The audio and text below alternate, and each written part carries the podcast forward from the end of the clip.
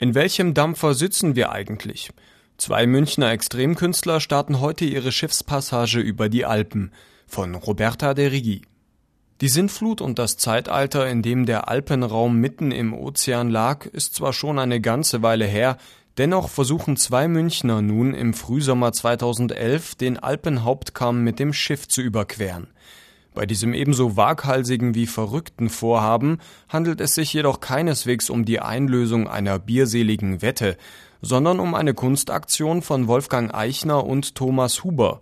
Das Ziel ihrer Expedition ist Venedig, und so ist Passage 2011 auch ein offizieller Beitrag zur 54. Biennale, die dort am 4. Juni beginnt. Die beiden Extremkünstler sind nicht nur erfahrene Alpinisten, Sie haben auch schon mehrere Projekte im ewigen Eis verwirklicht, darunter in Island, Grönland und Schweden. Da ist es also fast schon naheliegend, mit einem selbst gebastelten Glasfaserboot über den Schlägeisgletscher im Zillertal zu rutschen, beziehungsweise das rund 150 Kilo schwere Schiffchen an Seilen über den Gipfel zu ziehen. Ein transalpines Drama nennt sich die von Christian Schön kuratierte Aktion, und darin ist die Möglichkeit des Scheiterns inbegriffen. Drei Wochen haben Huber und Eichner für ihre Gipfeltour veranschlagt. Inklusive An- und Weiterreise wollen sie vier Wochen unterwegs sein. Ob dieser Zeitplan realistisch ist, wird allerdings von der Witterung und der Kondition der Beteiligten bei diesem symbolischen Kraftakt abhängen und liegt somit auch ein Stück in Gottes Hand. Darum ist es auch kein Wunder, dass der Ausgangspunkt von Passage 2011 vor der evangelischen Lukaskirche im Lehel liegt, deren Pfarrerin Beate Frankenberger seit bald zehn Jahren die Nähe zwischen Kunst und Glauben pflegt.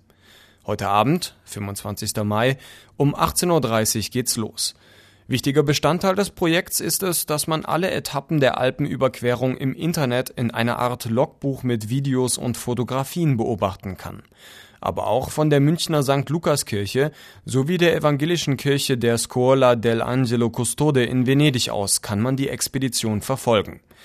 Eigentlich sind Huber und Eichner Maler, und so stand auch am Anfang von Passage 2011 ein Bild, nämlich die Vision eines knallroten Bootes mitten im ewigen Schnee. Eine einprägsame Szenerie, wie geschaffen für Deutungen aller Art. Ein Sinnbild, bei dessen Betrachtung sich die Erinnerung an das ewig vergebliche Steinrollen des Sisyphus oder der Wahnsinn von Werner Herzogs Fitzcarraldo ins Gedächtnis drängt.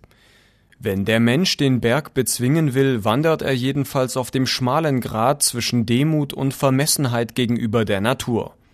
Ja, und wenn der Mensch auf dem Gipfel ausgerechnet ein Boot dabei hat, dann fragt man sich, ob die Menschheit nicht grundsätzlich im falschen Dampfer sitzt. Ein wenig muss man aber auch an die letzte Reise des Konzeptkünstlers Bas Jan Ader denken, der 1975 beim Versuch einer Atlantiküberquerung im kleinen gelben Guppi 13 verschollen ist. Der Macht der Elemente wird auch die rote Jolle von Huber Eichner nach hoffentlich gelungener Alpenüberquerung final noch einmal ausgesetzt. Ob der Gletscherkahn seetauglich ist, wird sich voraussichtlich am 23. Juni erweisen, wenn er in der Lagune feierlich zu Wasser gelassen wird